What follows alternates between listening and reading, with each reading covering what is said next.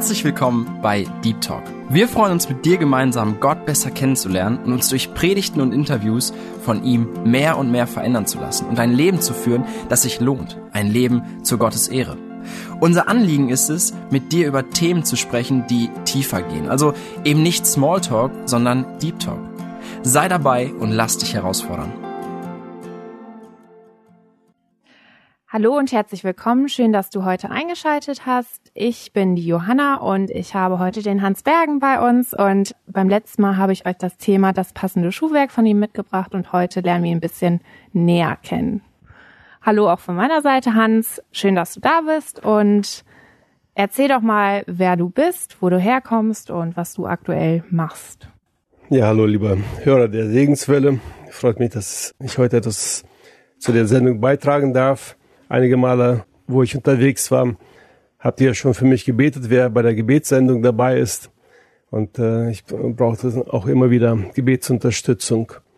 Ja, mein Name ist Hans Bergen. Ich bin in Russland, in Kirgisien geboren. Wir sind schon 1975 nach Deutschland gekommen. Da waren viele von euch ja wahrscheinlich noch nicht, gar nicht geboren. Ich war damals elf Jahre, als wir rüberkamen mit meiner Familie. Wir sind sechs Geschwister. Und die, die sechstes Mädchen ist dann hier in, in Deutschland geboren. Fünf sind wir in, in Russland geboren und eine ist schon hier. Meine Eltern sind gläubig, die haben sich bei ihrer Hochzeit, kann man sagen, bekehrt im Gespräch mit dem Pastor. Und so durften wir schon im gläubigen Elternhaus aufwachsen. Aber es war in Russland alles sehr schwierig, weil wir keine Jugend, keine Kinderstunde hatten, nichts sowas. Und so wusste ich auch sehr wenig vom Glauben. Meine Eltern wussten auch nur sehr wenig, konnten uns auch nicht wirklich was weiter sagen.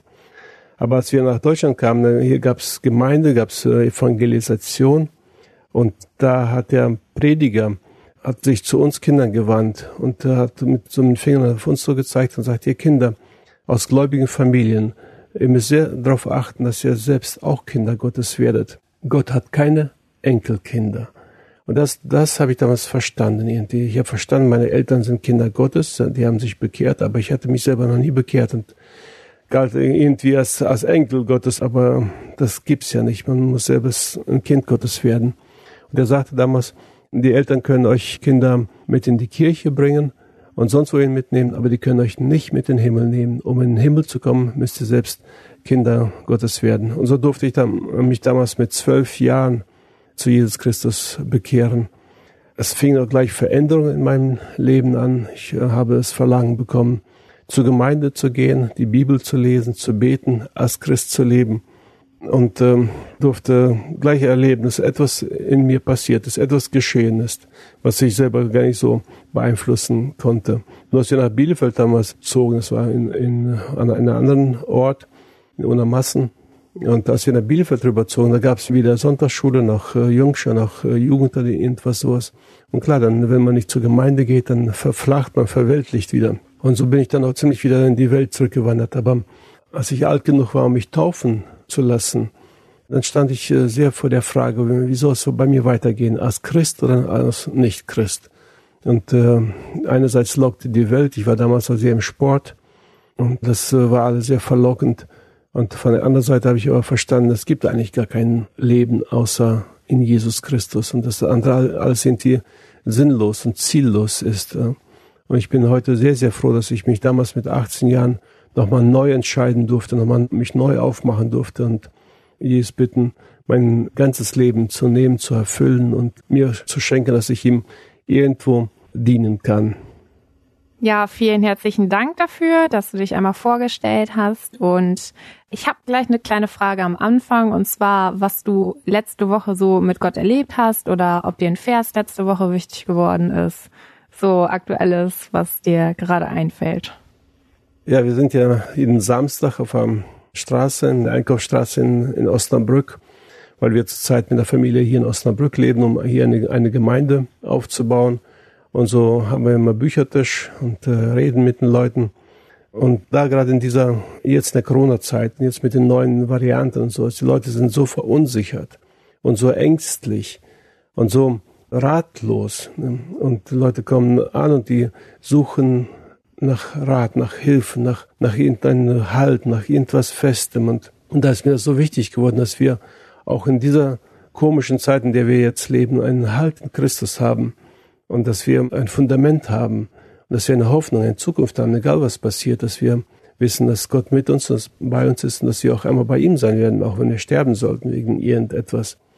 Und mit dem Vers, da ist mir äh, Geschichte aus der 1. Könige, Kapitel 12 jetzt äh, wichtig geworden. Da ist Rehabiam, der Sohn Salomos, König geworden und Salomo hatte sehr hohe Steuern erhoben und dem Volk war es schwer geworden mit der ganzen Steuerlast, weil Salomo so viele Frauen hatte, ausländische Frauen und jeder hatte ihre Wünsche und brauchte ihren Palast und ihren Götzentempel und sonst was und die Leute mussten das alles bezahlen. Und dann äh, sagten sie, ja, wenn du erlass uns doch diese große Steuerlast und komm uns entgegen. Und so haben noch die alten Leute ihm empfohlen, die schon etwas reifer sind im Leben. Aber er hat sich mit seinen Kumpels beraten, mit denen er auf, zusammen aufgewachsen ist. Und die sagten, lass dich nicht kleinkriegen und äh, setz dich durch und, und bist du kein Mann oder was und, und haben den angestachelt, den Leuten hart zu antworten. Das hat er schließlich auch getan, hat den Leuten hart geantwortet. Er, wenn mein Vater euch mit Peitschen gezüchtet hat, so werde ich euch mit Skorpionen züchten und so. Ich werde noch viel stärker, viel härter sein als mein, als mein Vater. Und so kam es dazu, dass sich ein ganzes Volk praktisch geteilt hat. Und für mich war das einfach so wichtig, auf wen oder auf was hören wir? Wer hat einen Einfluss auf unser Leben? Ist es der Fernseher? Ist es Instagram? Ist es äh, meine Kumpels? Was ist das, wer auf mich den Einfluss ausübt? Auf wen höre ich? Auf was höre ich?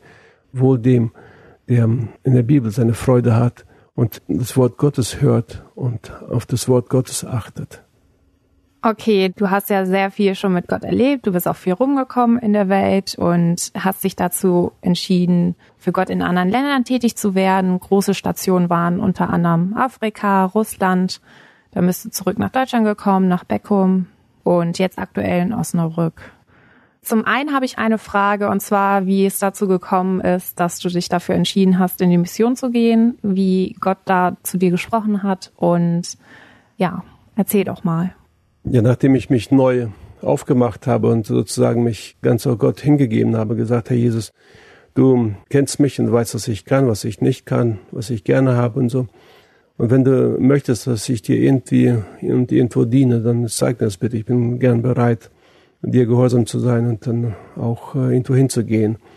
Klar, als junger Mann hat man so seine Pläne. Ich habe meine Berufsausbildung gehabt, damals als Werkzeugmacher.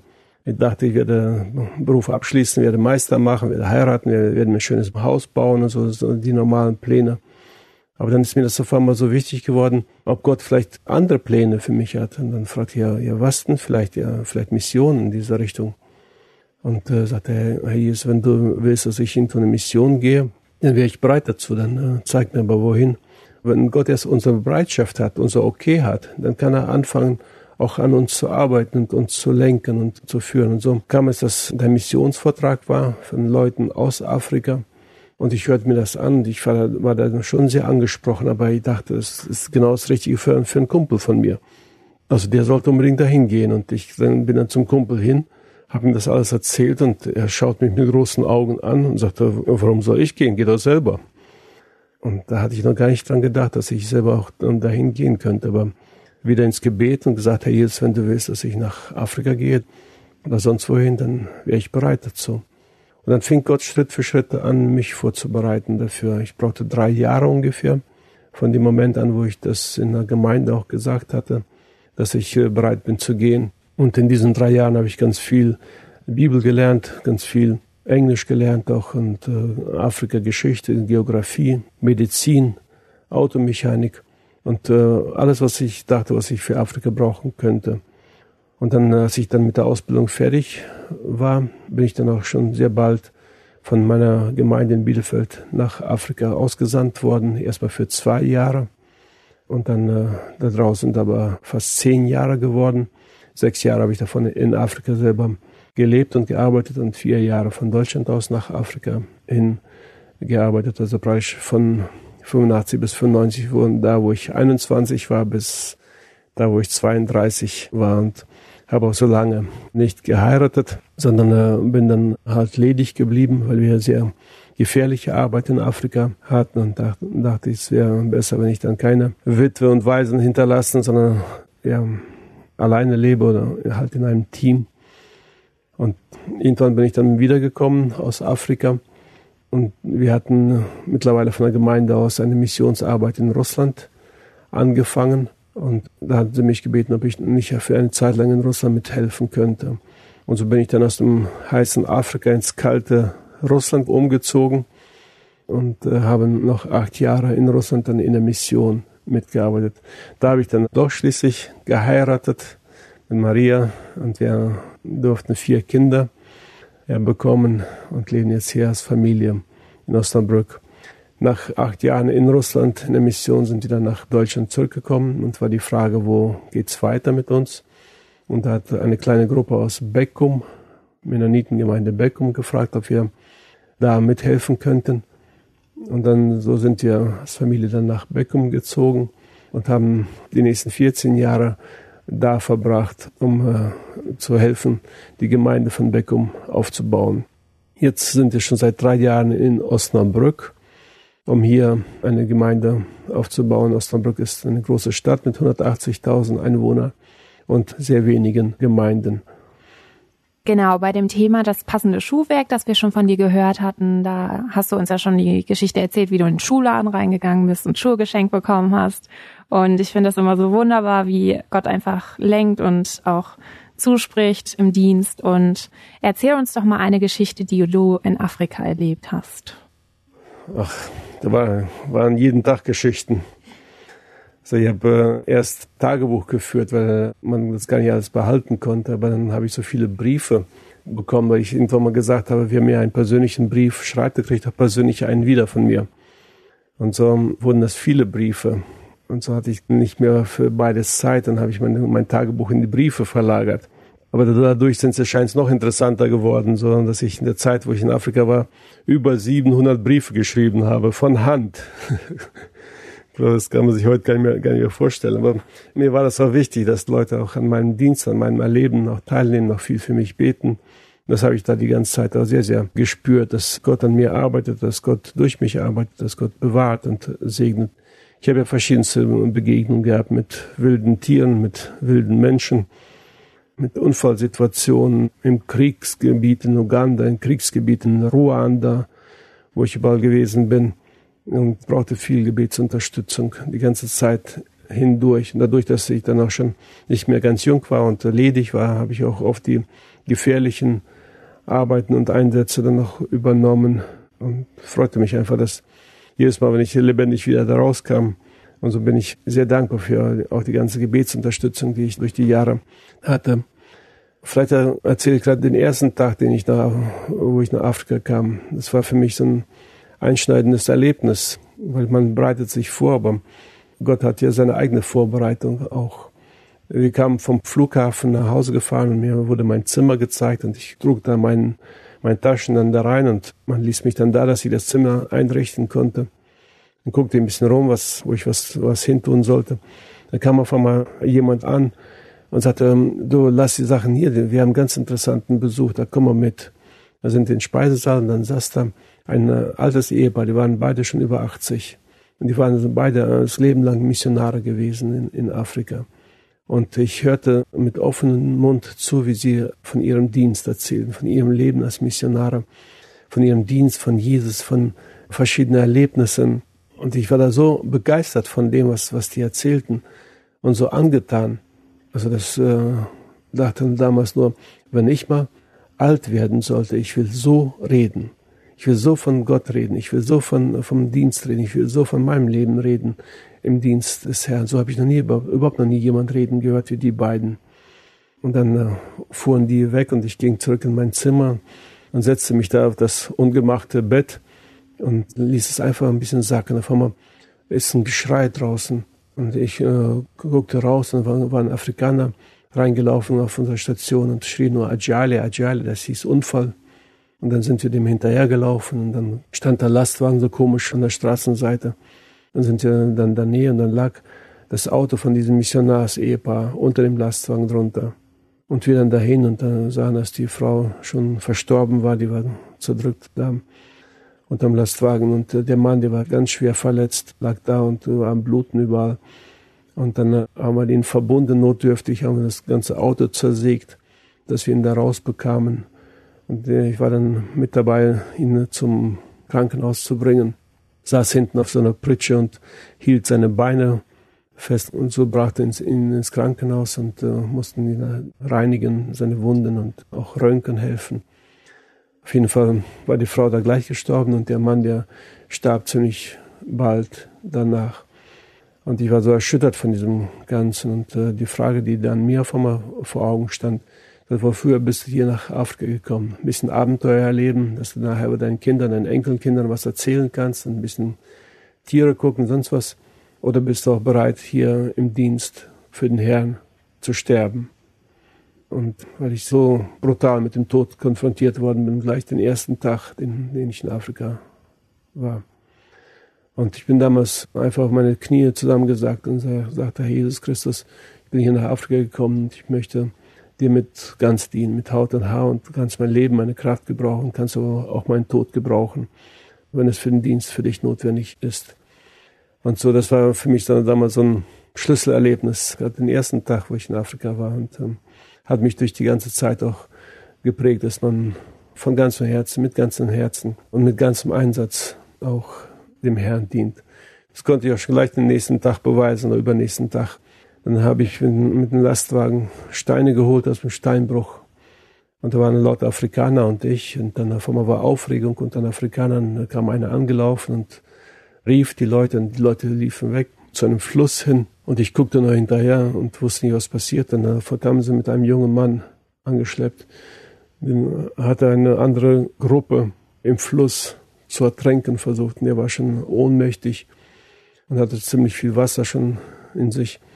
Und dann kamen die an und legten ihn vor mich hin. Als weiß ist man auch immer Arzt in Afrika.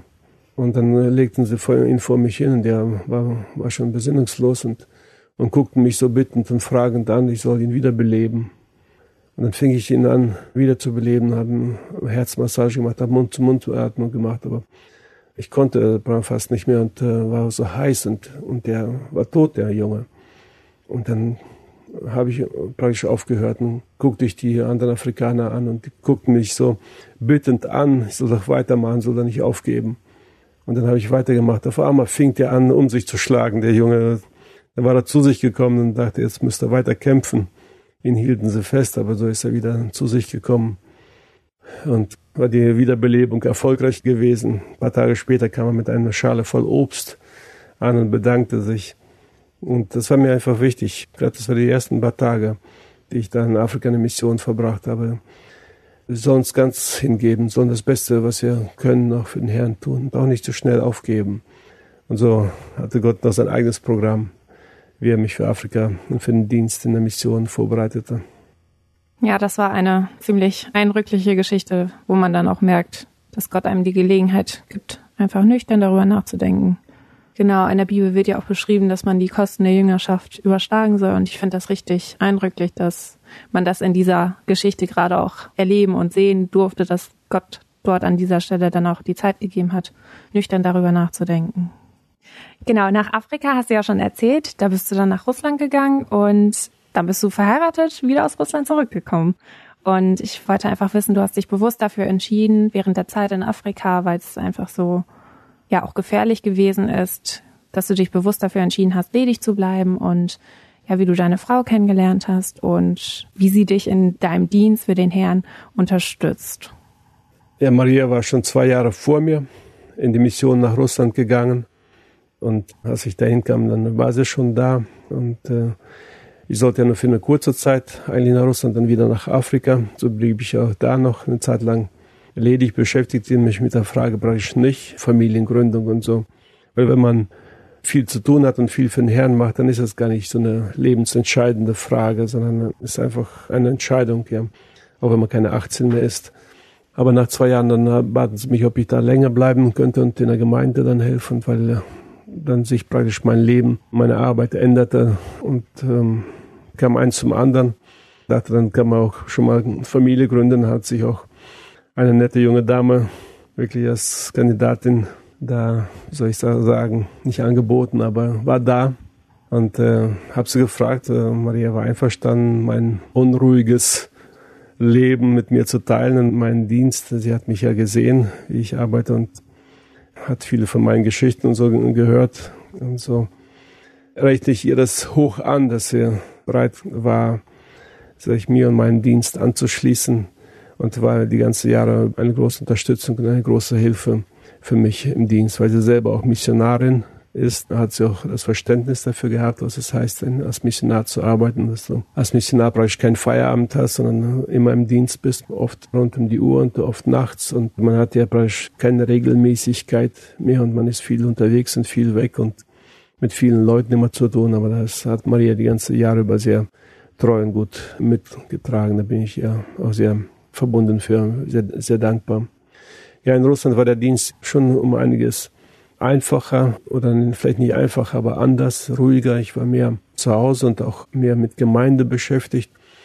Aber in Russland hatten wir auch unsere verschiedene Gefahren. Wir mussten sehr viele Kilometer fahren, um die einzelnen Projekte dann zu betreuen. Und in Russland in der Zeit war auch immer mit Mafia Probleme. Und so hatten wir einige Begegnungen mit verschiedenen Mafiosis da und äh, es wird einem dann schon ziemlich gruselig mit denen, weil das sind meistens so große Kerle und äh, glatt rasiert und gucken sehr grimmig, wenn du überhaupt ihre Augen siehst, wegen Sonnenbrillen immer, sind immer sehr bedrohlich. Aber Gott hat es gegeben, so dass ich einen Mafia-Boss fast zufällig kennengelernt habe. Und wir sprachen eine Zeit lang mit ihm und, und der fragte und interessierte sich so verschieden. War irgendwie komisch. Dann ist er sogar zu uns nach Hause gekommen, hat rausgefunden, wo wir, wo wir leben und fragte so verschiedenes, guckt. Und ich verstand jetzt gar nicht, was Sache war. Und dann kam auf einmal ein Mafia-Auto voller junger Männer an und äh, fragten, ob der deutsche Priester hier lebt. Ja. Und, äh, mein deutscher Priester, das bin wahrscheinlich ich, aber was wollt ihr? Und dann kamen sie rein und die wollten beichten. Und ich verstand das erst gar nicht. Ich dachte, die wollten mich einschüchtern und erzählten verschiedene Schauergeschichten. Und dann äh, hat der eine erzählt und dann ging der raus, dann kam der nächste rein, da dachte ich dann, aha, der erste hat, hat Schrecken eingejagt und der zweite wird Geld fordern, aber der zweite hat dann auch gebeichtet, auch unter Tränen, was ihn alles belastet, was sie alles angestellt haben. Und dann verstand ich, die, die sind zum Beichten gekommen. Dann kam der dritte rein, der vierte rein, dann, die haben dann schon das Evangelium gehört. Und so bin ich dann unfreiwillig zum Mafia-Seelsorger geworden. Und einmal war, war man in der Stadt und da stand eine Ampel und gucke ich in den Rückspiegel, kommt eine, eine Frau angefahren von hinten in ihrem Auto und guckt zur Seite hinter das Schaufenster und guckt gar nicht nach vorne. Und dann sagte ich noch, mein, Beifahrer, so halte ich fest, kriegen Besuch. Und dann knallt der schon und dann, und dann war die uns da hinten reingefahren. Und stiegen aus und ganz flatterig und fragte, ob ich ein Handy dabei habe. Habe ich dir mein Handy gegeben, hat sie ihren Mann angerufen. Und der Mann, der kam mit drei Autos angefahren. Selber mit einem und noch zwei Autos voller Mafia-Leute. Und dann hatten sie äh, mich da umstellt und fragte, Mann, was, was stehst hier rum auf der Straße? Hast du nicht gesehen, dass meine Frau kommt? Das ist Ampelrot. Das ist kein Grund, wenn meine Frau hinkommt, dann darfst du nicht auf der Straße rumstehen. Und dann guckt das Auto, er hat ein Auto kaputt und die Frau erschrocken, das wird teuer.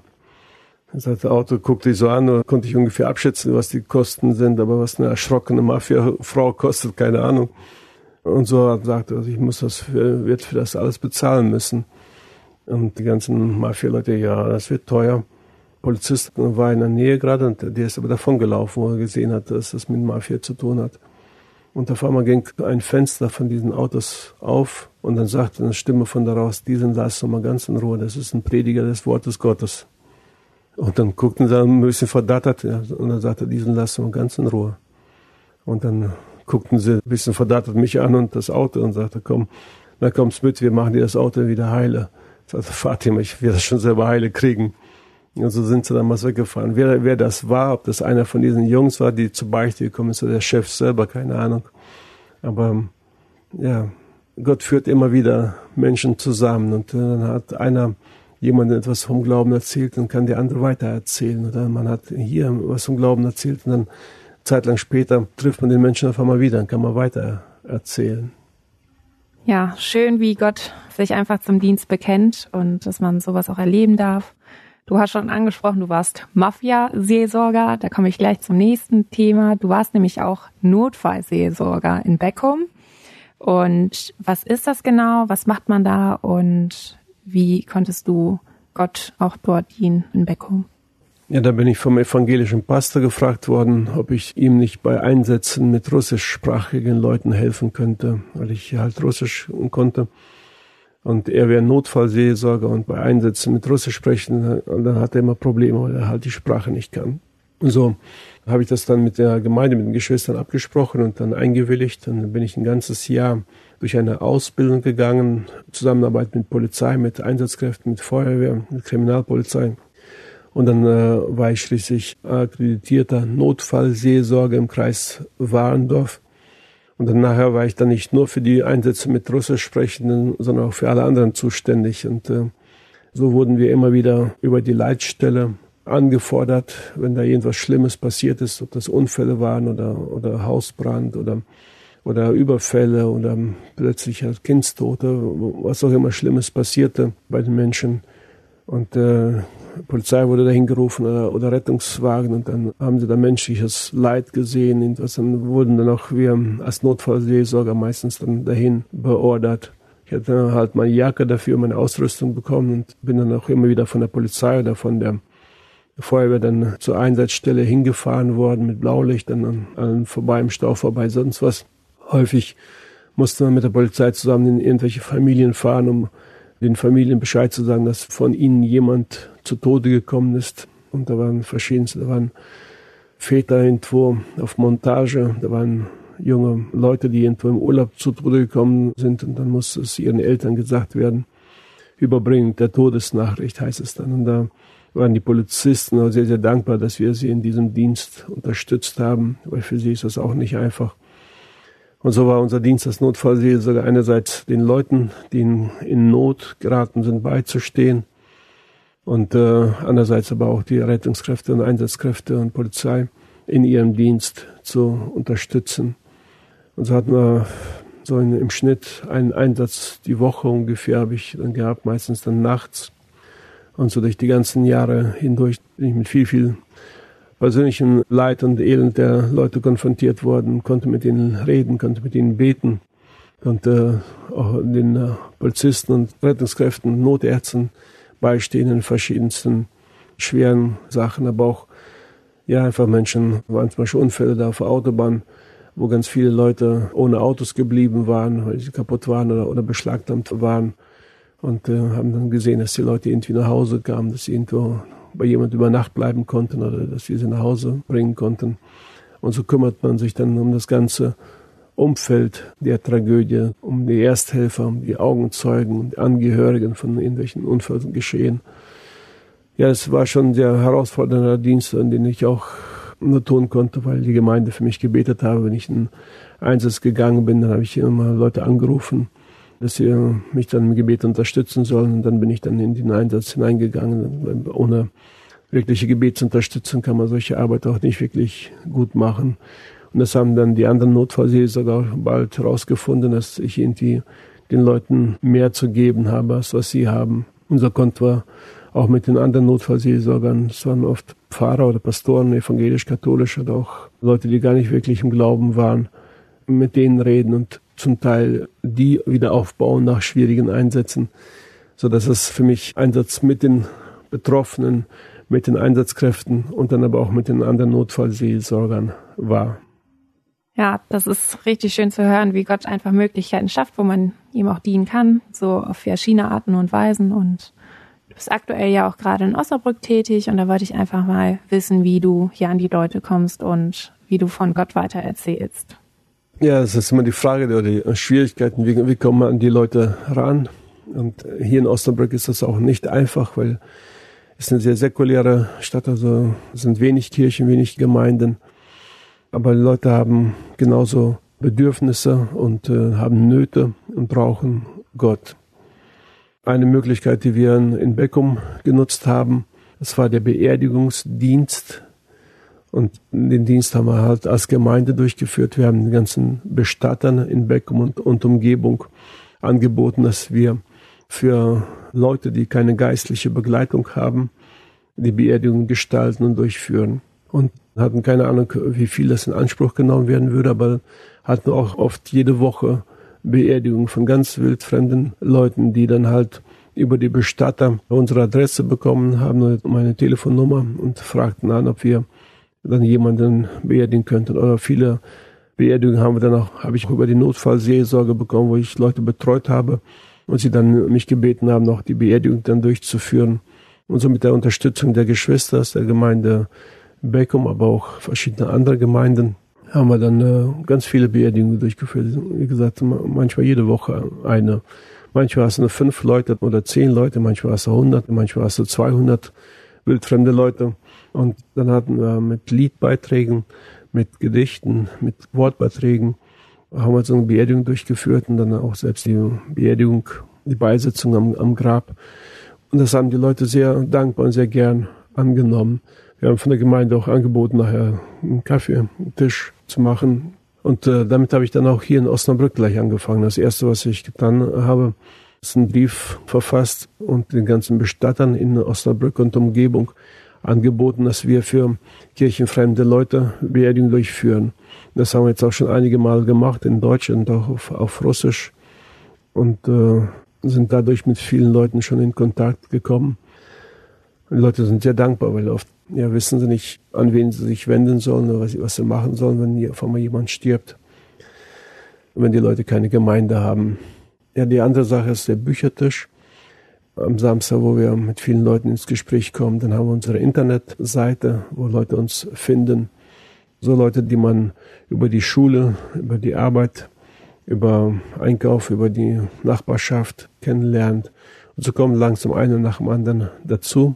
Manche studieren hier in Osnabrück und sind hier bei uns in der Gemeinde dabei oder arbeiten hier und helfen auch, auch mit. Und so wächst die Gruppe langsam, so viel Corona das zulässt, dass sie uns versammeln. Genau, der Büchertisch, der ist dann immer Samstag vormittags in der Innenstadt. Da könnte man dich dann auch antreffen oder die Leute, die dort mithelfen.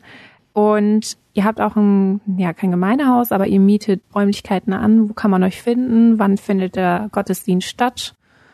Also die Einsätze in der Stadt, zum Teil muss man sie genehmigen lassen, zum Teil kann man auch so, wenn man Traktate verteilen möchte, da Umfragen machen. Also hier, das Land ist ja noch sehr unbearbeitet, also die Leute machen gerne bei Umfragen mit und nehmen auch Traktate und so Neue Testamente an. So kann man sich auch sehr gerne hier in Osnabrück einsetzen. Unser Büchertisch sind dann so, wenn sie genehmigt werden, dann von 10 Uhr morgens bis 4 Uhr nachmittags.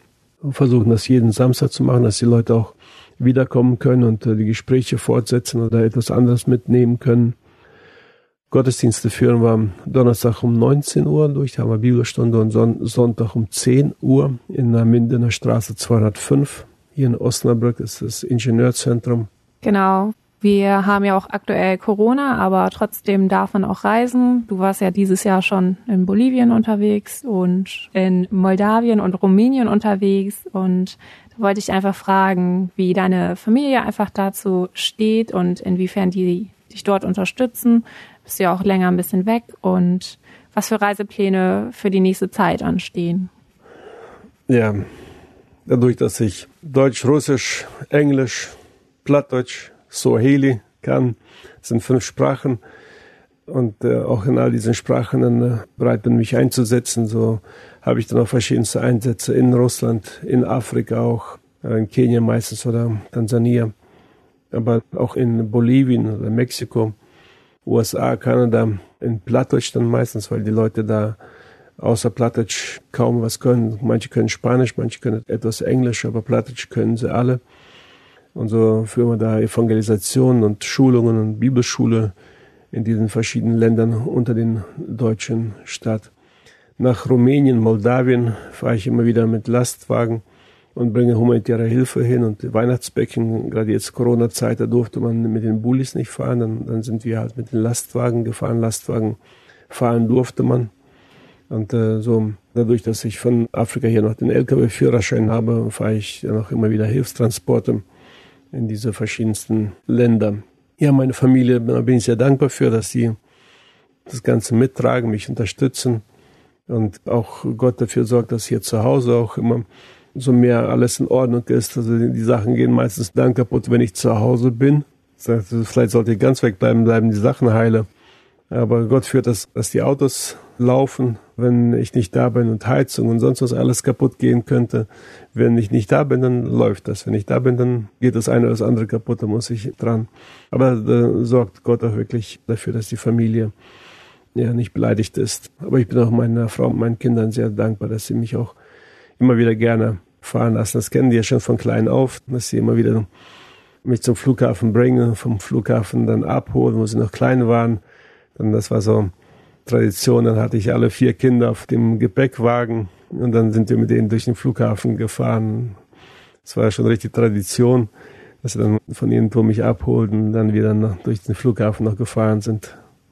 Das ist richtig spannend gewesen, was du heute hier alles erzählt hast. Auf jeden Fall vielen Dank schon mal dafür. Und ich wollte einfach wissen, was würdest du jungen Leuten empfehlen, die auch gerne in die Mission gehen wollen würden oder wo es Möglichkeiten gibt, inwiefern man mit Leuten sprechen sollte, mit der Gemeinde sprechen sollte? Ja, wie gesagt, Anfang von der ganzen Bewegung ist ja die Bekehrung, die unbedingt klar sein sollte. Und äh, dass der Mensch von ganzem Herzen Buße tut über sein, seine Sünden, sein verlorenes Leben und Jesus Christus um Verzeihung für die Sünden bittet und, und äh, Jesus in, in, sein Herz aufnimmt und das Leben Jesus Christus übergibt, dass man bekehrt ist, dass man gerettet ist. Das ist ja die Grundlage von dem ganzen christlichen Dienst. Ohne dem geht's nicht. Aber dieser zweite Schritt, dass man sich Gott hingibt, dass Gott uns einsetzen kann, wo immer er möchte, der ist auch sehr wichtig dass wir uns Gott zur Verfügung stellen und, und sagen, setz mich ein, wo, wo immer du es haben möchtest. Ich bin bereit, dir zu folgen. Als ich das damals sagte und dann aber schon an Afrika, an Mission dachte, da kamen sie von der Gemeinde an und, und fragten, ob ich Altenbesuche machen würde.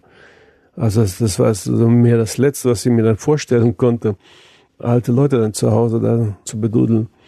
Aber Gott segnet Gehorsam. Ich dachte, ich habe gesagt, also Annie, jeden Dienst. Und da kamen sie mit, eigentlich mit dem Schlimmsten, den ich mir vorstellen konnte.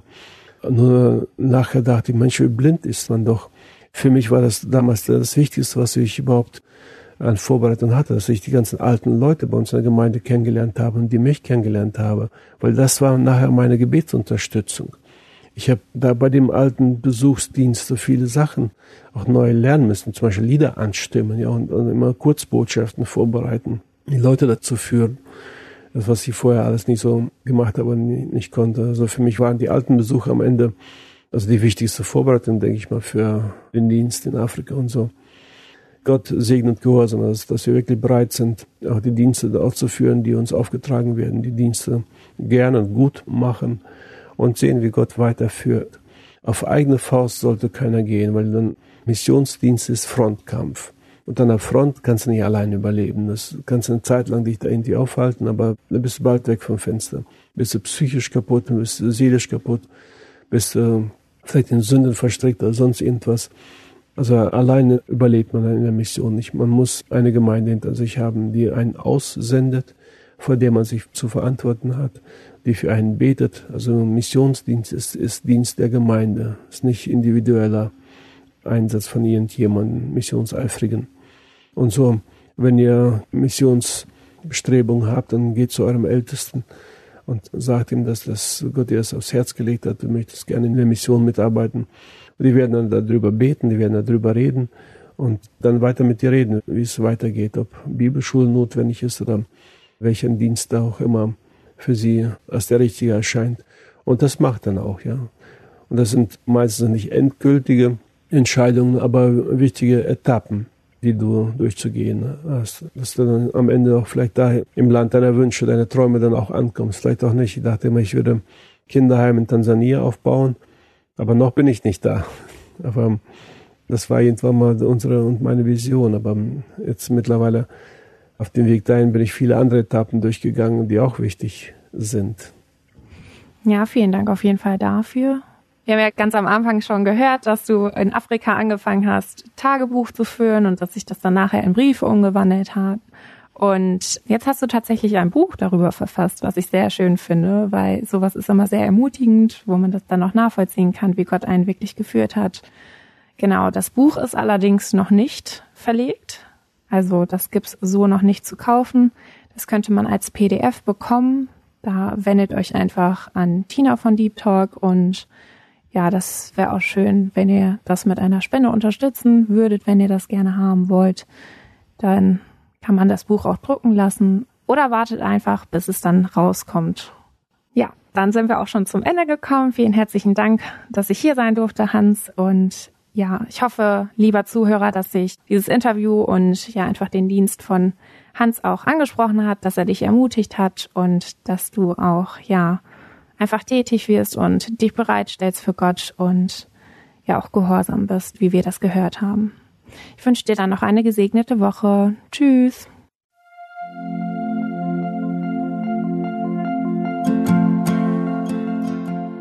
Schön, dass du heute dabei warst. Wenn es für dich ein Segen war und du etwas mitnehmen konntest, dann teile Deep Talk gerne mit deinen Freunden und fühle dich frei, auch uns ein Feedback zu schreiben. Wir würden uns da sehr darüber freuen.